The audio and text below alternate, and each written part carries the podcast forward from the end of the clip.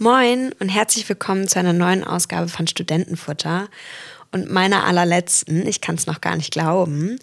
Diesmal durfte ich Olaf Riedel begrüßen. Er ist Berater bei Ernst Young und das schon seit über 30 Jahren. Er verantwortet dort die Sektoren Technologie, Medien und Kommunikation in Deutschland, Österreich und der Schweiz. Und gemeinsam sprechen wir darüber, wie sie Unternehmen helfen, den Wandel standzuhalten und letztendlich auch gestalten zu können. Und wenn euch das interessiert und was für Auswirkungen das auf den Jobmarkt haben wird und welche Jobs wegfallen werden, welche bleiben werden und wie sich das alles weiterentwickeln wird, dann bleibt sehr gerne dran. Ich würde mich total freuen und wünsche euch vor allem sehr viel Spaß.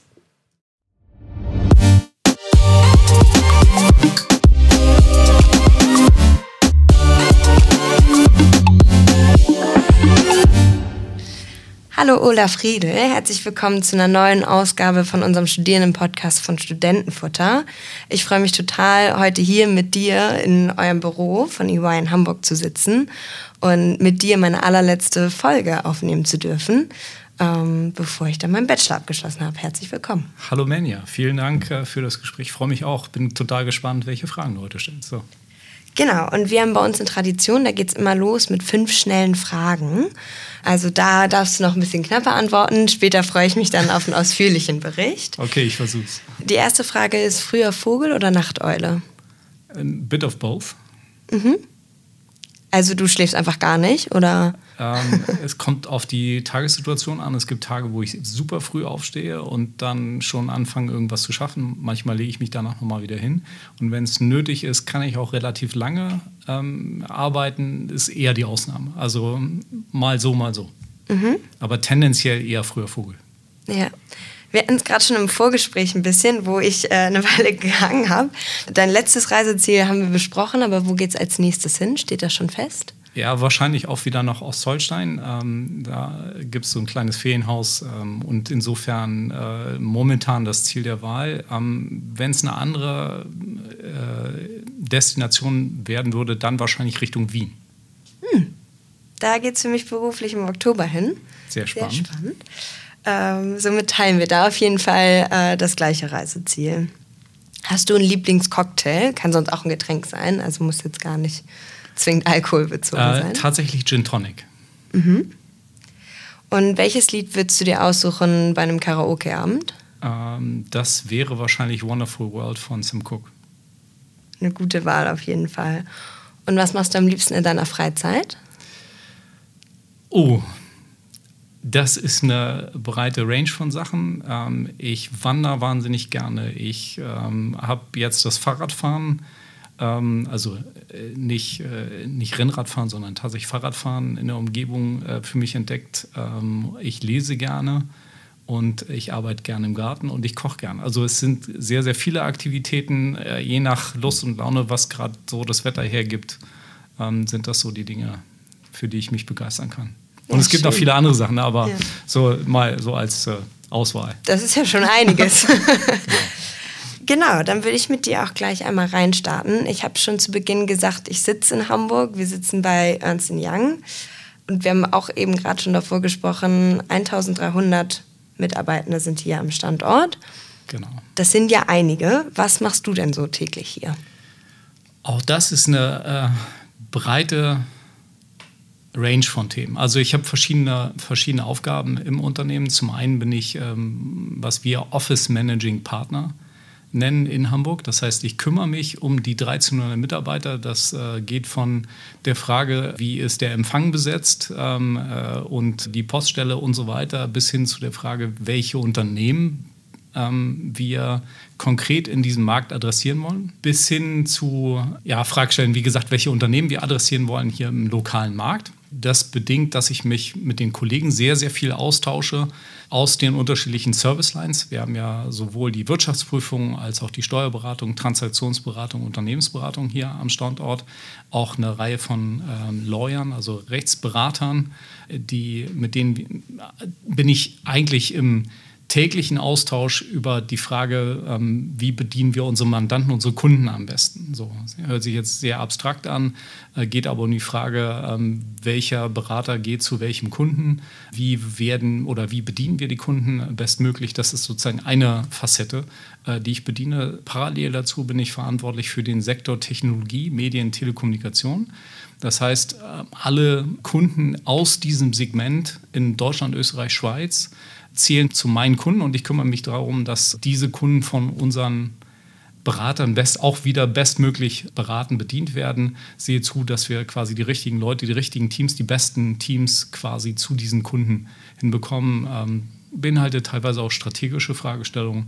Wen wollen wir bedienen? In welchem Umfang? Welche Services wollen wir erbringen? Wie gehen wir an so ein Thema ran? Ähm, das ist also so ein bisschen die Bandbreite von dem, was mich, was mich täglich umtreibt. Und dann habe ich natürlich auch eine Zahl von eigenen Kunden, wo ich selber quasi Services und Leistungen erbringe. Also ich bin nicht nur dabei, andere zu koordinieren, das wäre manchmal schön, ähm, sondern habe auch noch den einen oder anderen Kunden, den ich selber bediene. Also wirklich ein sehr, sehr breites Feld. In der Tat, hat sich über die Zeit so ein bisschen ja, ergeben. Wie lange so. bist du schon bei EY? Ich bin jetzt äh, tatsächlich schon 32 Jahre im Unternehmen. Also am 1. September wären 32 Jahre voll. Wahnsinn. Du hast es gesagt, du machst super viel. Ich versuche mich einfach mal an allem so ein bisschen äh, längs zu hangeln und mal ein bisschen abzuklopfen Gerne. mit den nächsten Fragen. Und die erste wird vor allem ja, die Sektorenbetreuung mhm. ähm, betreffen und das Feld der Technologie. Du so als Tech-Experte, wo, wo siehst du die nächsten Trends? Wo geht es in der Zukunft hin? Was meinst du? Gut, ich meine, äh, das Thema Generative AI ist momentan ja in aller Munde und das, was sich momentan in relativ kurzer Zeit entwickelt hat, im Sinne von Weiterentwicklung der Technologie selbst, als auch der Einfluss, den es auf das Arbeitsumfeld hat, ähm, ist, glaube ich, nur der erste Stein des Anstoßes. Und ich glaube, dass dieses Thema technologischer Veränderung die Arbeitswelt schon sehr stark auf den Kopf stellen wird. Also hin zu der Frage, wo lassen wir uns überall von Generative AI unterstützen? Ähm, es gibt auch ein paar Gegentrends, ganz interessanterweise, wie beispielsweise die New York Post, hatte ich äh, jetzt kürzlich gelesen, hat Microsoft oder OpenAI äh, verboten, beispielsweise ihren Content zu nutzen für das Lernen der Generative AI. Grundsätzlich glaube ich aber, das ist ein Trend, der sich nicht umdrehen wird und der die Arbeitswelt auch sehr stark verändern wird in der Frage, wie nutzen wir eigentlich Technologie für die, für die tägliche Arbeit. Also das ist ein Element, was ich glaube, was äh, die Arbeitswelt sehr, sehr stark verändern wird. Ein Thema, was äh, technologisch gesehen schon seit Jahren Dauerbrenner ist und das auch zunimmt, sicherlich auch durch den zunehmenden Einsatz von Gen AI, ähm, ist das Thema Cybersecurity. Insofern Dauerbrenner, als dass eigentlich jedes Unternehmen, mit dem wir zu tun haben, davon betroffen ist, äh, Attacken gegen sich zu spüren im Umfeld Cybersecurity und sich dagegen erwehren muss. Und äh, das ist ein Thema sozusagen, was viele Unternehmen umtreibt, auch viele Aufsichtsräte umtreibt, dadurch natürlich auch bedingt uns als Unternehmensberater Anlass gibt, diese Themen mit Kunden, mit Mandanten weiterzuentwickeln, weiter zu besprechen, was kann man tun, äh, um seine Systeme zu verbessern, das Risikomanagement in dem Umfeld zu verbessern. Und ähm, ja, der dritte Trend, ich glaube, wenn man drei so rausgreifen will, dann sind es sicherlich das Thema Gen AI, das Thema Cybersecurity und der dritte Trend, den ich ganz klar sehe, der auch technologisch bedingt wahnsinnig vorangetrieben wird, ist das Thema Digitalisierung zum Thema ähm, äh, ESG, also Environment, Sustainability und Governance. Also die Frage, wie kann ich eigentlich praktischen Umweltschutz mithilfe von Digitalisierung umsetzen? Das sind so die drei Themen, wo ich sage, technologisch gesehen werden die noch eine Zeit lang ähm, das, äh, das, das Geschehen bestimmen. Mhm.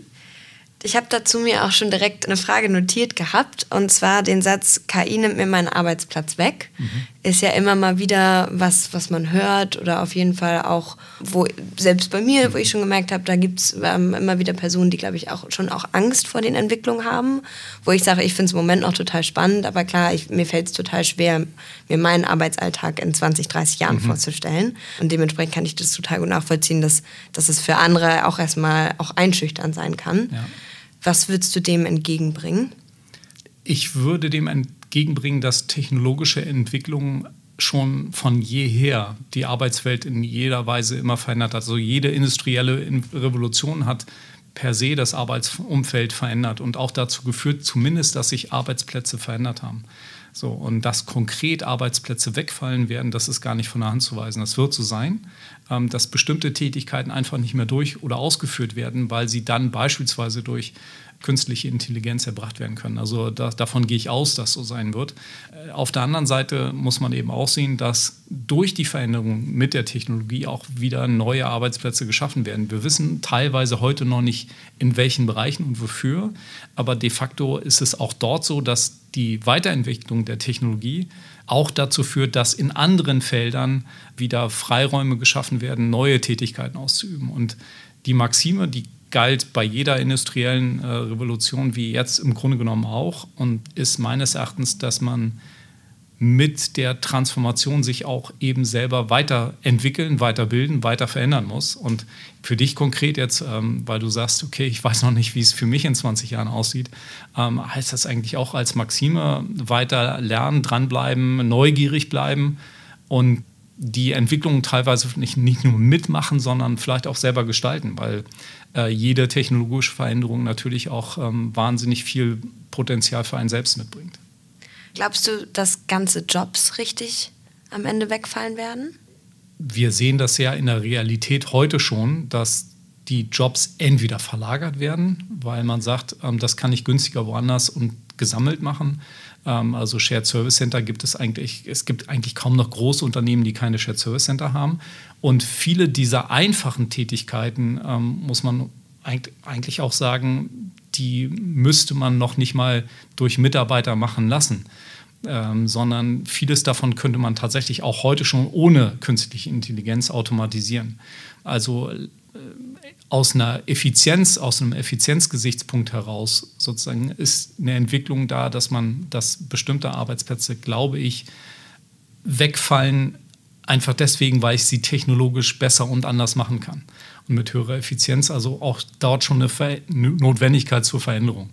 So, und äh, insofern glaube ich ja, dass bestimmte Arbeitsplätze tatsächlich so in dieser Form in zehn Jahren nicht mehr existieren werden wenn man jetzt einmal die Brille sozusagen wegnimmt vom hm. Mitarbeitenden und mhm. aus dem Unternehmen guckt, wie schaffen das gerade Großkonzerne da Stand zu halten mit, also und eben nicht nur irgendwie hinterherzukommen, sondern vielleicht auch dort in eine ja. gestaltende Rolle zu gehen?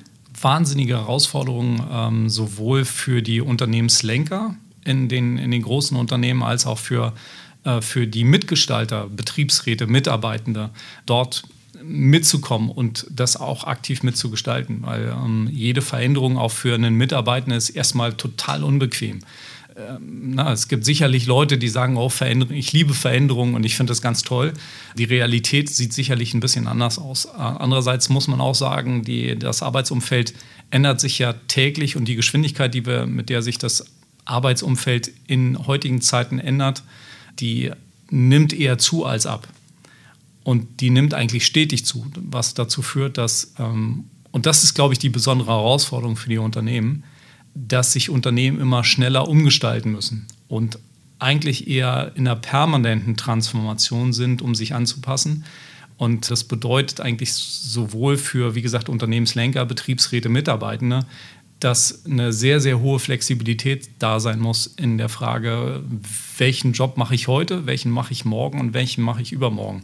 Also die, die, das Thema nicht nur der Adaption, sondern auch äh, Lernbereitschaft, Lernwilligkeit spielen eine unglaubliche Rolle. Und ich glaube, ein Thema, mit dem man sich vielleicht auch auseinandersetzen muss, nicht ganz einfaches Thema ist, inwieweit sowas wie ein unbedingtes Grundeinkommen möglicherweise auch diskutabel ist, ähm, wenn denn nicht in gleichem Umfang Arbeitsplätze geschaffen werden, wie sie durch künstliche Intelligenz möglicherweise wegfallen. Fragestellung, die ganz schwer zu beantworten ist. Ich habe die noch nie zu, ganz zu Ende gedacht, aber es ist schon ein Thema, das, wenn man es reflektiert, möglicherweise auf der Agenda, zumindest auf der politischen Agenda der einen oder anderen Partei steht. Definitiv. Dann würde ich jetzt einmal sozusagen den Schwung hinmachen zu deinem Job, der ja eigentlich dabei, ja, mitunter, also neben den vielen anderen Paletten, mhm. darin besteht, den Unternehmen dabei zu helfen. Kannst du deinen Alltag überhaupt beschreiben? Gibt es einen klassischen Arbeitsalltag oder ist es so verschieden, dass, dass es für dich jetzt schwer in Worte zu fassen ist? Ja, es gibt schon einen klassischen Arbeitsalltag. Ich betreue eine Handvoll von Kunden äh, persönlich. Da äh, sieht der Arbeitsalltag so aus, dass ich in Gespräch mit dem Kunden gehe über Services, die wir entweder schon erbringen oder möglicherweise erbringen wollen. Da geht es dann um die konkrete Ausgestaltung. Teilweise ist es so, dass wir ähm, mit verschiedenen Kunden auch Verträge verhandeln. Das heißt, teilweise bin ich dann in Verhandlungsgesprächen mit involviert oder bei der Frage, okay, welche Preise setzen wir eigentlich fest für die Services, die wir erbringen wollen. Das bestimmt ein Gutteil meines, meines Alltages. Ein anderer Teil besteht darin, ähm, bei der konkreten Leistungserbringung die Qualität sicherzustellen. Äh, das heißt auch zu schauen, dass das, was wir an Services erbringen, auch qualitativ den Anforderungen entspricht, äh, die wir uns so vorstellen. Beispielsweise, ob eine Präsentation, ein Bericht, den wir schreiben, auch den Empfänger tatsächlich anspricht, den wir uns vorgestellt haben. Also ob es empfängergerecht ist und wir auch die Statements in einer Klarheit rüberbringen, wie sie für den Empfänger verständlich ist.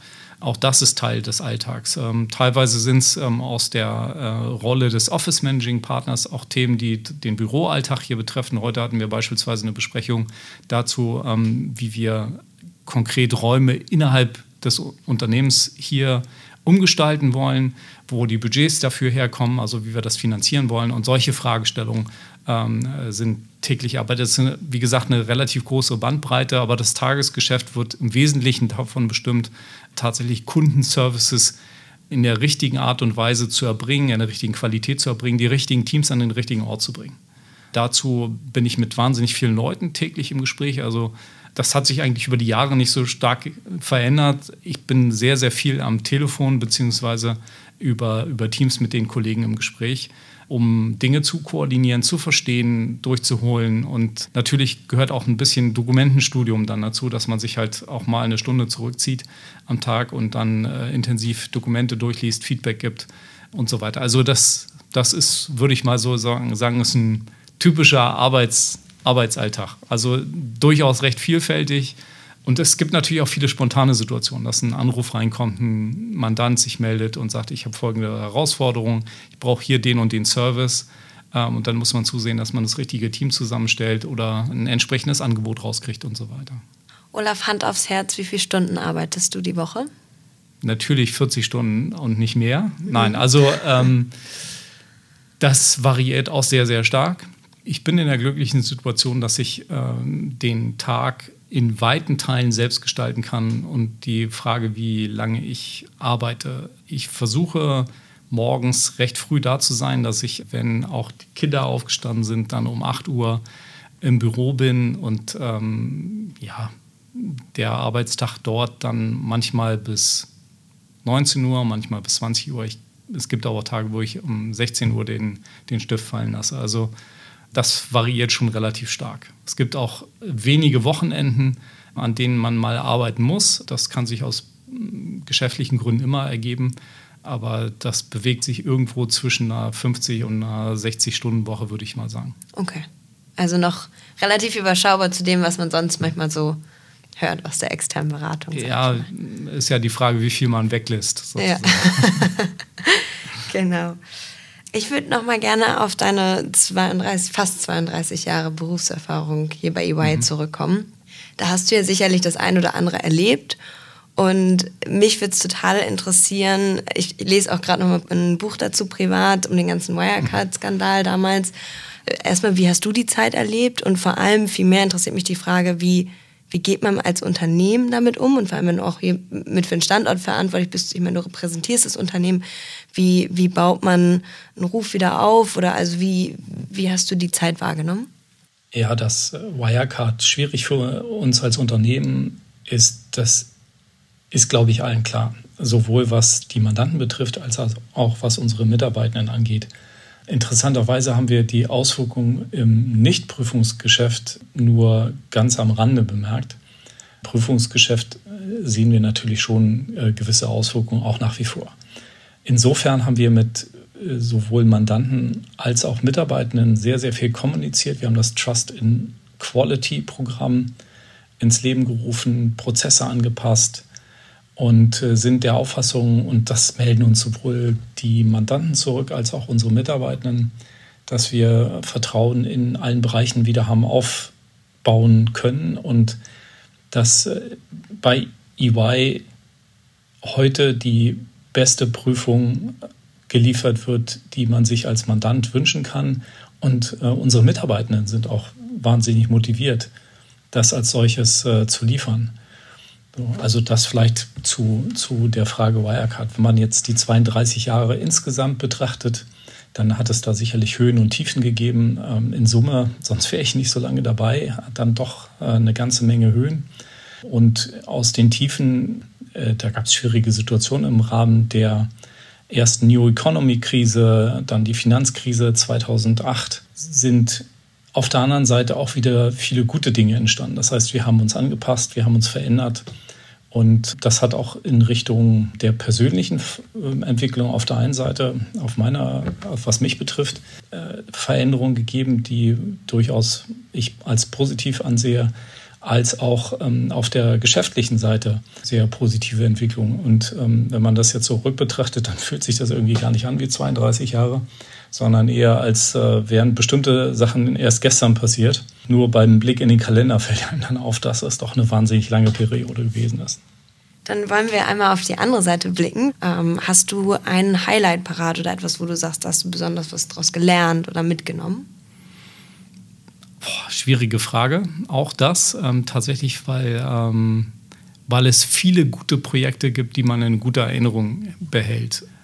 Typischerweise sind es die, wo man wo, oder sagen wir, ich habe insbesondere die Projekte im, in positive Erinnerung behalten, wo man einen großen Impact erzeugt hat. So, und da könnte ich jetzt ganz viele nennen, wie die Einführung von, erfolgreiche Einführung von einem, äh, von einem SAP-System die ich als Projektverantwortlicher gemacht habe beim Kunden. Da wurden zwei Systeme quasi zusammengeführt und dann ein SAP-System neu eingeführt, das dann funktioniert hatte, in Time, to Budget.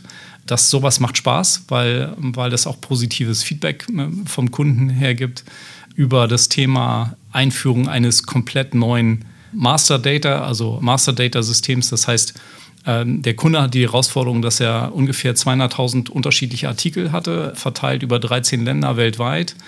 Sehr unterschiedliche Hierarchien und teilweise waren die gleichen Artikel dahinter. Und was wir gemacht haben mit dem Kunden gemeinsam ist quasi eine einheitliche Hierarchie der eigentlich gleichen Artikel zu entwickeln und die Anzahl der möglichen Varianten sozusagen zu reduzieren, was zum einen zu einer Kostenersparnis, zum anderen ähm, zur Möglichkeit des Austausches dieser Artikel zwischen den Ländern geführt hat. Vorher war das sozusagen durch jedes einzelne Land gesteuert. So. Und äh, solche Themen, wenn das dann funktioniert, ähm, man macht am Anfang ein Konzept, stellt das vor, wenn solche Konzepte dann nicht nur in der Theorie, sondern auch in der Praxis funktionieren.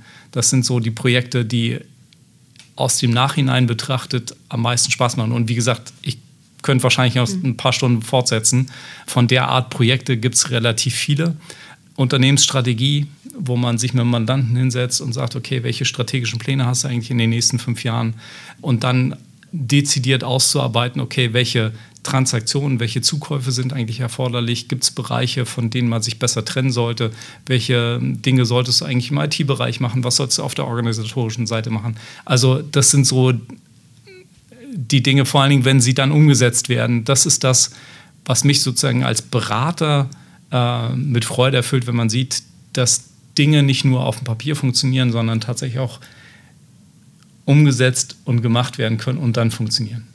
Seid ihr auch immer bei der Implementation mit dabei oder also weil das ist auch immer so das, was man immer ja. hört, so ist ein super Konzept, aber so inwieweit bekommt ihr dann eben ja. auch mit, dass es funktioniert? Das ist natürlich nicht immer der Fall, aber der Anspruch ist schon der, dass wir von der Idee oder von der Konzeption bis zur tatsächlichen Umsetzung mit an Bord sind und das auch tatsächlich mit den Mitarbeitern im Unternehmen dann tatsächlich auch zum Fliegen bringen. Mhm. So, und ja, wie gesagt, nicht immer der Fall, aber äh, das ist zumindest der Anspruch. Wir sind ja als Podcast vor allem ja, von der Uni kommt und dementsprechend ist unsere Hörerschaft vorrangig sind es Studierende und EY ist nun mal ein großer Konzern, international agierend tätig. Worin, auch du bist nicht direkt im Recruitment tätig, aber worin schaut ihr, wenn ihr nach Bewerbern schaut? Habt ihr da Oder was ist dir wichtig in einem Mitarbeitenden? Interessante Frage, weil das, ich habe jahrelang tatsächlich auch selber Recruiting gemacht, ähm, auch eine ganze Reihe von Leuten selber eingestellt und ähm, die Frage ist tatsächlich auch schon häufiger gestellt worden, sozusagen, worauf achtet man eigentlich? Und ähm, eigentlich auf einen interessanten Lebenslauf. Also es ist entweder ist er ein interessanter Lebenslauf oder es sind die guten Noten äh, von der Uni. Also es ist nie nur ein Aspekt, sondern es ist eigentlich immer das Gesamtprofil. So, und ähm, natürlich hilft es, wenn man ein gutes Abi hat und wenn man dann das Studium super abgeschlossen hat und wenn man viele Praktika gemacht hat. So, das, ähm, das ist das, was zwar nicht auffällt, aber was sozusagen mal einfacher durchläuft, weil man sagt, okay, ähm, ich habe so verschiedene Punkte, macht man geistig einen Haken dran und sagt, ja, okay, passt, könnte passen, könnte passen. Und am Ende trifft man die Person und ist vielleicht total enttäuscht. Man sagt, okay, ist ja ganz anders, als man sich das vorgestellt hat und praktische Umsetzung ist vielleicht nicht so oder wie auch immer. So. Und deswegen sage ich eigentlich, es gibt nicht so das Standardprofil. Natürlich hat man bestimmte Selektionskriterien, nachdem man, nachdem man Interviews dann führt. Aber ich glaube, dass am Ende kommt es darauf an, was der oder diejenige, der Studierende aus seinem Leben macht. Und äh, wie sich das dann im Lebenslauf widerspiegelt. Und ich habe festgestellt, dass die interessantesten Lebensläufe auch ganz interessante Beratungswege öffnen oder auch teilweise ganz interessante Karrierewege öffnen, weil äh, eben auch andere Perspektiven mitunter dort reinkommen und das sozusagen der ganz schmale und äh, sehr an der Karriere orientierte Weg, der kann auch super sein und der ist, der ist häufig auch nicht schlecht, aber sozusagen der Geschmack und die Würze kommt häufig dann durch sozusagen andere Wege, nenne ich es mal, in die Karriere. Ja, definitiv. Und als letzte Frage schließe ich eigentlich immer mit einer sehr ähnlichen Frage ab und zwar so ein bisschen in die Glaskugel geschaut. Gibt es was, das kann beruflich, kann aber auch privat sein, darfst du für dich äh, entscheiden, wie du die Frage interpretierst. Aber in der Zukunft, wo du sagst, darauf freust du dich besonders oder da weißt du, da, da wartet ein Highlight. Oder wie ein spannendes Projekt hier. Also so ja. muss jetzt gar nicht das Große sein. Irgendwas, was dir da einfällt.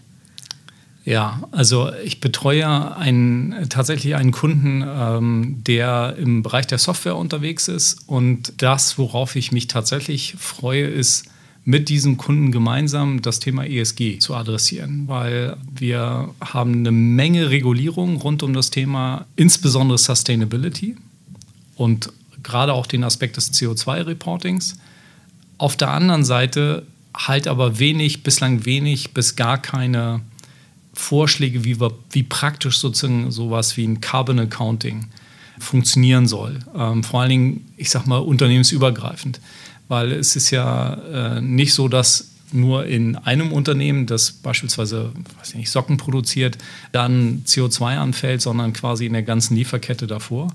Und die Frage sozusagen, wie unternehmensübergreifend ähm, der CO2-Verbrauch und der Carbon Footprint ermittelt wird, der ist noch relativ ungelöst. So. Und ähm, ich könnte mir vorstellen, das, da, da freue ich mich drauf, weil ich glaube, dass gerade an der Ecke das Carbon Accounting oder Green Ledger sozusagen spannende Projekte warten, auch noch viel Entwicklungsarbeit zu tun ist, nicht nur in der Frage, wie erfasse ich das eigentlich vernünftig, wie übertrage ich es von Unternehmen zu Unternehmen, so dass es auch verlässlich ist, sondern auch in der Frage, wie baue ich eigentlich das interne Kontrollsystem um. Also wenn du mein LinkedIn-Profil angeguckt hast, dann habe ich ja mal in der Wirtschaftsprüfung angefangen und da spielt das Thema Buchhaltung so eine gewisse Rolle. Und äh, Buchhaltung hat viel mit, mit Kontrollen und mit, ähm, mit der Frage, okay, äh, Vier-Augen-Prinzip zu tun. Und das Ganze finde ich halt im Green Ledger und im Carbon Accounting überhaupt gar nicht. Mhm. Und dieses ganze Themenfeld aufzubauen, für die Unternehmen dafür eine Lösung bereitzustellen, das halte ich für eine super spannende Aufgabe. Und da freue ich mich drauf, dieses Thema mit ganz vielen Kollegen, weil das ist interdisziplinär, als auch mit meinem Mandanten ähm, entsprechend zu erschließen. Das ist so ein Thema, wo ich, wo ich denke, dass das könnte so ein Highlight werden. Ja, ich glaube, auf jeden Fall wird es ein großes Projekt. So viel sei, sei mal dahingestellt. Da haben wir uns auch in der Uni schon intensiv mit beschäftigt. Und ich hatte auch zuvor ähm, auch schon mal im Podcast jemanden, die ihre gesamte Lieferkette getrackt haben bis zum Ende. Aber das ist halt einfacher, wenn man, glaube ich, ein bis zwei Produkte hat, ja. wie wenn man eben wirklich sehr ja, es kommt, also ich, es gibt total viele Ansätze, wie man, äh, die da eine Rolle spielen können. Also da kann man sich überlegen, ob beispielsweise so ein Thema wie Blockchain geeignet ist, um so ein Thema auch zu dokumentieren, unternehmensübergreifend oder nicht. Oder ob es sozusagen andere Mechanismen äh, gibt. Und das heißt, es gibt viele technologische Ansätze, die da eine Rolle spielen. Es gibt aber auch praktische Themen, die gelöst werden müssen. So, und all diese Fragestellungen finde ich super spannend.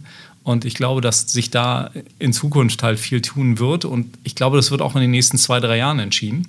Äh, deswegen ist es so ein Highlight, was ich irgendwo auf uns zurollen sehe. Sehr gut. Äh, ich bin auf jeden Fall gespannt und äh, werde es bei LinkedIn verfolgen, was da noch so rumkommt. Ja, aber ich kann an dieser Stelle nur sagen, ich bin schon am Ende angekommen. Es ging wahnsinnig schnell. Ich habe es sehr genossen. Vielen, vielen Dank für deine Zeit und für das Gespräch, Olaf. Sehr gerne, Menja.